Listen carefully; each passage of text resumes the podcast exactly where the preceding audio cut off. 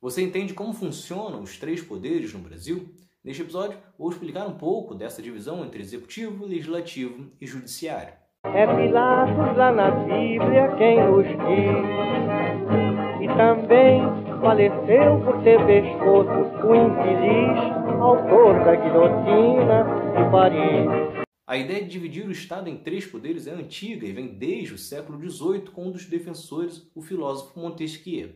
O objetivo era descentralizar o poder, pois antigamente o rei era responsável por criar, executar e interpretar as leis da forma que fosse mais conveniente para ele. No Brasil, isso ocorreu desde a primeira Constituição em 1824. No entanto, na época, foi criado também um poder moderador que tinha entre as possibilidades dissolver um outro poder. Este foi extinto apenas na Constituição de 1891, já na República. Ainda assim, tivemos algumas mudanças, como nos regimes ditatoriais de 37 a 45 e 64 a 85, quando o executivo ganhou superpoderes, se sobrepondo ao legislativo e ao judiciário. Atualmente, na nova república, os poderes seguem divididos em executivo, legislativo e judiciário. O executivo, presidente, governadores e prefeitos, é o responsável por executar as leis. Ele pode interferir no legislativo enviando propostas de orçamentos e finanças, elaborar leis e criar medidas provisórias.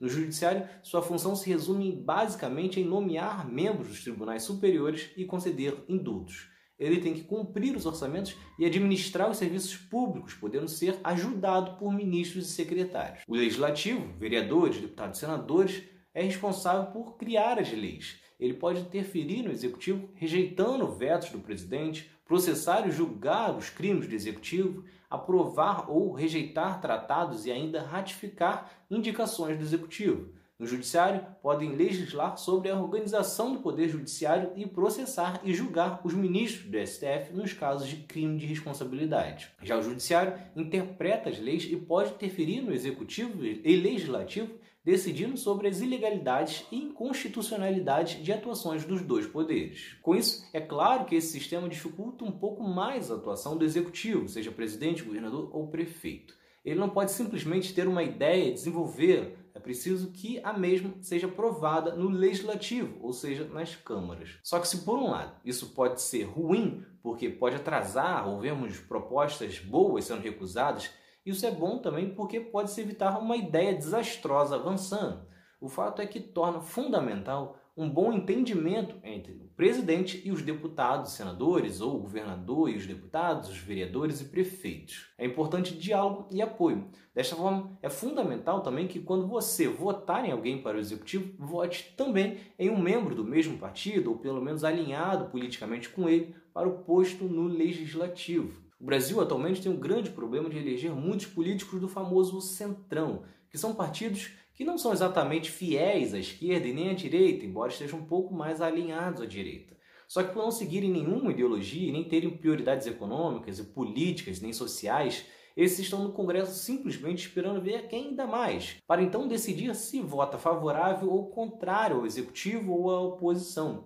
Com isso, ao longo da história, você vai ver os mesmos partidos, embora muitos tenham trocado de nome, votando junto de presidentes de posições totalmente diferentes. Mas um outro ponto que é importante destacar é que, apesar de tudo, o executivo ainda é determinante para a criação das leis. Isso porque, além dele ter o poder do veto, as leis propostas pelo presidente, governador ou prefeito são enviadas para o legislativo em caráter de urgência, ou seja, precisam ser analisadas.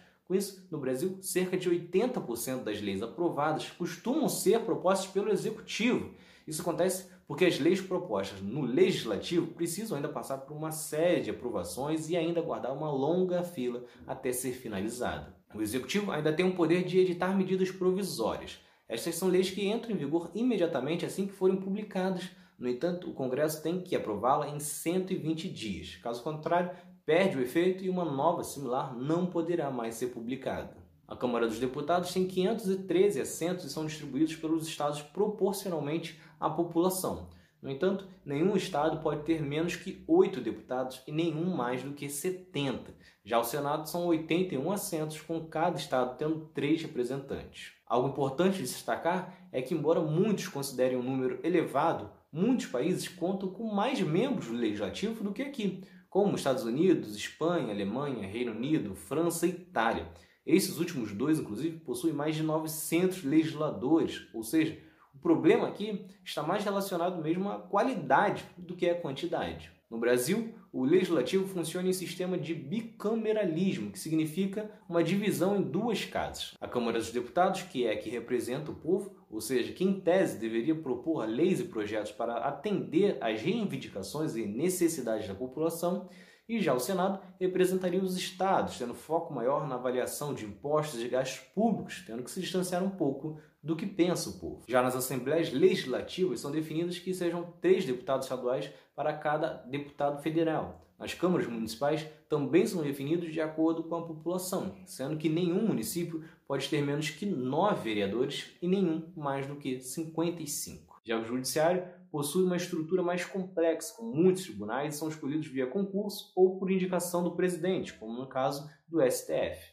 A função do judiciário é basicamente julgar se a conduta das pessoas ou propostas feitas estejam seguindo de acordo com o que diz a Constituição ou as leis já criadas.